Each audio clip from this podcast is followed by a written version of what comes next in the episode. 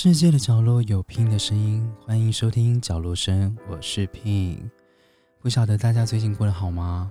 其实呢，在疫情逐渐爆发的情况，台湾的部分也面临到很多一些问题，像是呢，餐厅不能内用，所以呢，许多饭店、一些餐厅他们都提供了一些外带外送的服务。在这疫情当中呢，我觉得到底大家可以从中学习到什么呢？我觉得。有一个部分是真的，我蛮常会感受得到，就是当很多事情在爆发的情况，甚至是一些困难或者是抉择的部分的时候，你总是会感受到，其实这个世界跟你想的总会有一些不一样。就是当我们常常会说“哦，做人要心地善良”的时候，大家要互相体谅啊，共勉之等等之类的时候，好像在这一刻，就是所有的东西会突然被瓦解掉。就是这是我觉得蛮屡试不爽的部分。虽然我本人是没有经历过那个 SARS 的那个期间，但是我没有经历过，不是因为我还没出生，是因为我经历的时候，那时候的年纪好像蛮小的吧，我有点忘记了。对，那其实今天呢，想要跟大家聊聊疫情，因为毕竟这一波疫情呢，其实是也算蛮少见的。我指的少见是指说很少会有这种全球性的东西。因为这个疫情呢，我觉得它它可以带给别人的是很多的心思，甚至是一些内心的一些状况吧，等等的。举例来说，我在我们家附近有两个新闻。第一个新闻呢，其实就是他是确诊者，但是他本人呢，就是隐瞒了管委会，所以呢，他都跟大家宣称说他并没有确诊，但是他做了一些不太好的事情，他就去到处想要去哪就去哪。然后其实跟他同住的女朋友呢，也是确诊的。那其实他们两个就是到处走去任何的地方，没错，就是我家隔壁社区。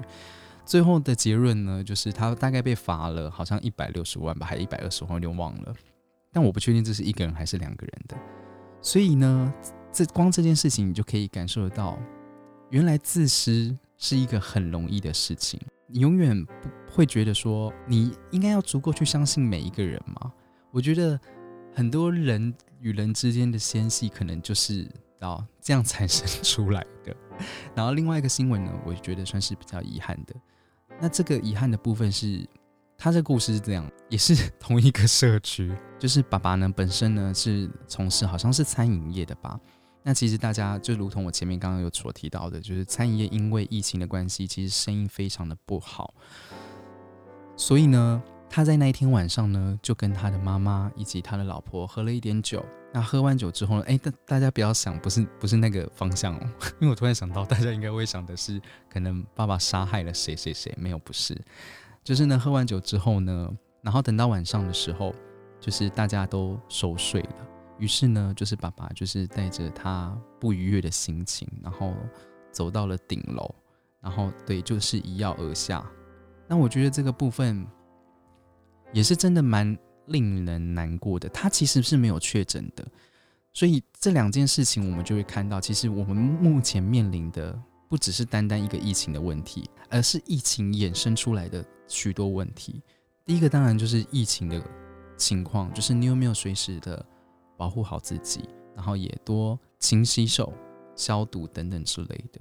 那这个东西呢，某种程度上对你来说一定会造成一些心理的压力。举例来说。我前几天有看到一个新闻女主播，我不晓得大家有没有看到。那那新闻女主播呢？她是说，她其实，在疫情的这一块，她自认为自己做的其实还蛮好的，就是会不断的消毒啊、洗手啊，也都有戴口罩，但她也不知道怎么染疫的。所以呢，这个故事，我相信很多人看到的话，他一定会衍生出更多内心的压力，就是诶，我是不是做的不够多？我是不是应该要做的更多？然后再来呢，就是一些心理的压力，大家都会发现说，你看，就像我刚刚前面举例的，因为疫情生意不好，他可能嗯负债或是什么的，我觉得等等很多已经给我们，我觉得排山倒海而来的很多的问题，就是大家有没有办法，甚至有能力去解决呢？也许很多人会觉得说，这一波疫情对我来说还好啊，我就很爽啊，我也没在干嘛，就是我就被之前啦，我就是好好的啊。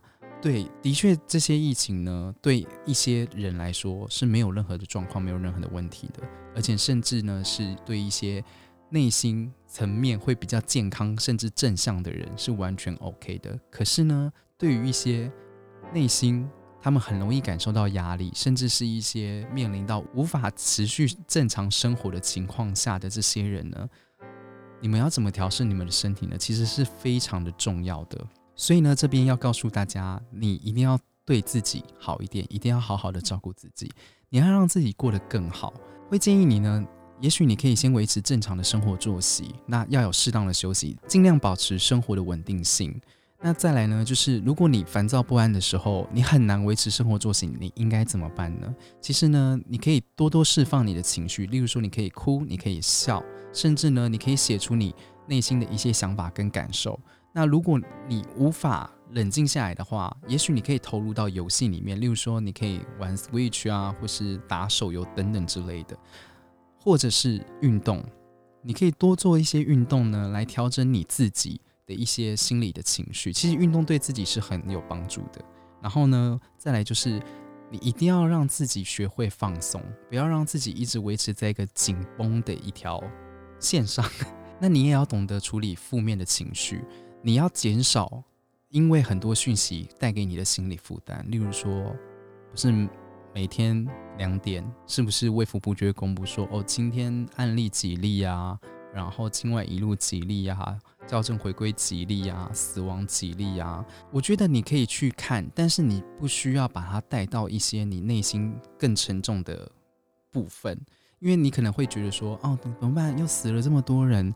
你看这么多人来应，我现在都不敢出门了。就是我觉得不要自己吓自己，然后给自己造成一些无谓的心理负担。我觉得你可以更正向一点，就是会希望你还是有一些更正向的思维，然后呢去处理跟面对这一这一切这样子。如果你有时间的话，你也可以就是宅生活的部分呢，你可以设定让你自己。有一些有趣又有益的目标，甚至去增加你的软实力。就像例如说，哎，你平常没有在看 YouTube，可以上网看一些 YouTube。像有一些 YouTube，它的一些频道内容啊，可能会帮助你很多部分。不论是你想要了解一些可能机械性的东西，或者是一些三 C 产品等等之类的。当然还有呢，有一些线上课程，像是例如说哈好。这样的线上课程，我记得有些 YouTube 呢，像呃莫彩希，他不是在教英文吗？他好像也有出现在好好上面，所以大家可以就是利用这段时间呢，可以在家里好好增进自己的一些软实力。也许未来呢，等到疫情过去之后呢，这些东西都会对你有很大的帮助。那或者是你没有在听 Podcast，你从来没有听过 Podcast 这个东西。maybe 你就可以来搜寻一下，因为我觉得 podcast 有很多节目其实是很不错的，就是可以让你用听的，就是会让你感觉到，哎，好像有人在跟你对话，就是你不会觉得一个人很孤单，甚至是你。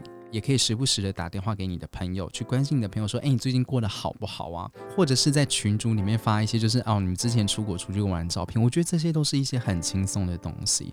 那讲到这个部分的话呢，我就想要推荐给大家一个 App。那个 App 我本身没有用过啦，它叫 We W E Play P L A Y。这个东西我记得没错的话，因为我自己还没用过啦。但是我想推荐给大家的原因，是因为它好像可以。就是连接你的 Line，然后呢，让你跟 Line 里面的一些朋友呢进行一些桌游的游戏。就例如说，它里面好像有狼人杀，然后呢，哎，这不是叶配哦，它里面好像有狼人杀，然后还有一些什么抢歌就唱歌的游戏还是什么的，然后就比较益智类，就可以跟你的朋友去做连线。那我指的游戏其实是这个，而不是去玩一些就是可能像一些你知道。最近有一些游戏蛮令人尴尬的，就是可能需要你一直花钱呐，一直花钱。个人是比较建议就不要去玩这个游戏，因为你已经没有在赚钱，甚至是现在经济已经够不好了。就是我不建议你把过多的资金投入到这个地方啦。对，所以还是建议你玩一些轻松一点的部分。那再来呢，你也许我的听众朋友可能有人是居家隔离。我就会觉得说，你应该要更努力的去调试你自己，就是不要想太多，就是居家隔离而已，好吗？就是因为你还不是确诊，你还是可以继续就是好好的放松，但是前提是你必须要保护好你的家人，因为我记得没错话，好像居家隔离的部分是都是在自己的家里，但是呢，还是在生活的同一个区块啦。所以你还是要尽可能的跟家人保持距离。你不要因为觉得你好像没有发烧，你好像没有怎么样，你可能就跟呃你的家人有一些过多的接触。我觉得这样子是不太好的啦。所以一定要好好保护你的家人，如果你爱他的话，好吗？那再来呢，可能会有一些就是住院隔离的人。嗯，其实我不太能理解这些，就是住院隔离的人，他们的生活是什么？这个部分的话，也许我之后可以好好的去询问一下，看有没有人有这样的经验，或是他是做相关类型的东西。那我觉得，如果你现在在隔离的期间呢？我会比较想要送给你的是，你就放松吧，就是该做的事情我们还是会做。但是如果我是已经在隔离的人，然后我自己又会会有一些紧张害怕的话，我应该会写遗书。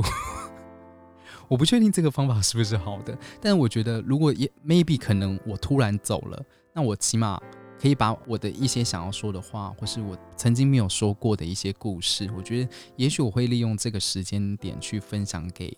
每一个人，那我觉得其实换个角度想，你可以把这个疫情解释成为很多个层面，但是可不可以的，就是我们正向一点，我们给予彼此更多的一些鼓励，而不是因为这个疫情就觉得天哪，世界要毁灭的，我的人生怎么了等等之类的。我觉得这些东西都对解决方法是没有任何的帮助，所以我会希望说。即便你已经在隔离了，也许你会真的离开，也许你不会离开，你会痊愈，但你都不应该用太多负面的情绪来看你的人生。所以我觉得大家，我蛮推荐大家，其实时不时的一定要跟你的一些亲朋好友去做联络。基本上，其实很多人啊，当你出社会的时候呢，你可能就会很少，渐渐很少的去跟朋友甚至是同事联络。你喜欢一个人。你喜欢宅在家，你喜欢怎么样？可是呢，你永远不要忘记一件事情：不管这世界变得怎么样，一定有人在关心你，一定有人想要知道你的情况。就是没有人是被任何人排斥的人。那如果呢，你的家人呢受到了隔离呢，其实你也不用太多的一些难过或悲伤。我觉得你要相信他会变得更好，他真的会变得更好。大家不晓得有没有？看过《吸引力法则》这本书，如果你没有看过的话，你可以去看一下。就是你要相信它会好，它就是会好。然后随时真的要稳定自己的精神状况与心理状况。那再来呢，有一个部分也想要提醒大家，在这一波疫情里面呢，其实大家都过得很辛苦。其实医护人员最需要的就是我们的支持。我觉得很多常常很多一些事情发生的时候。都让我觉得很有点生气。虽然我知道有些医务人员的态度不是这么好，可是你有没有先想过，为什么他们态度会不好？就是我觉得在这个情况下，大家更需要去懂得如何互相体谅。你自己想想，他一整天都戴着口罩，然后都活在一个高压的环境下，然后还要忍受你的一些，像前阵子有一个新闻不是？确诊者就觉得自己没有怎么样，就是为什么他要被隔离，然后拿刀划伤了护理师，就是请这样的行为不要再继续下去，因为你的无知，因为你的愚笨，总是会惹怒很多人。像我就被惹怒了，我自己不太理解为什么你一定要这样诶，就是你是吃饱太闲还是什么的？你就是确诊了，没错，你就是要被隔离了，没错。所以你是觉得你想要找人陪你一起去死吗？但我觉得要死你自己去死吧。我觉得医疗资源应该是花在正确的人身上。我不是说这些人就该死，而是说如果他自己都不愿意救自己，不好好配合的话，为什么别人要去救他？我觉得这是一个我自己觉得这是一个我自己的想法啦。那可能有些人会不认同。所以呢，我希望如果有一天你遇到了，或者是未来你可能，即便这个疫情过后呢，你会有这些状况。如果未来你会接触到医护人员呢？我都希望大家呢可以将心比心的，记得去体谅对方，然后尽量的去配合对方，因为他们是真的在照顾你们的人。不要觉得别人都会害你，因为如果你一当你觉得别人害你的时候呢，就代表你心里也许是有一个区块可能是不太完整的。那如果不太完整的时候怎么办呢？请去看心理医生。所以在疫情的最后呢，我希望我们大家都会度过的啦，就是这一切都会好转的。那也大家记得要勤洗手，多消毒，多关心你身边的朋友以及家人。那没事的话，在家里多运动，增进自己的软实力。最后呢，有两个电话要提供给大家。第一个呢是通报专线，通报专线就是一九二二，这个应该大家都知道啦。但是有一个部分可能大家不太知道，那这个是电话呢，其实它叫安心专线，就是当你自己有一些情绪上的状况，例如说焦症，呃，例如说焦虑不安，然后恐惧担心，然后。等等之类的，你有一些情绪管理等等的问题是无法被解决的时候呢，你就可以打这是安心专线，它的电话是一九二五。如果你们用得到的话，就是尽量使用。但我不确定是不是会有那个啊，就是打不进去的 状况跟问题。专线的部分呢，也想要提醒大家一件事情：如果你是用不到的人，请你不要占用资源，就是把这个资源留给更需要的人。就像我就会觉得我是用不到的，所以我就不会没事打进去。也许很多人会因为待在家里太无聊而去乱打这些电话。我只能说，最好不要是从我的 podcast 听到这是电话而在那边扰乱别人的。每一个人都很累，每个人压力都很大，请大家放过大家，不要让自己一直。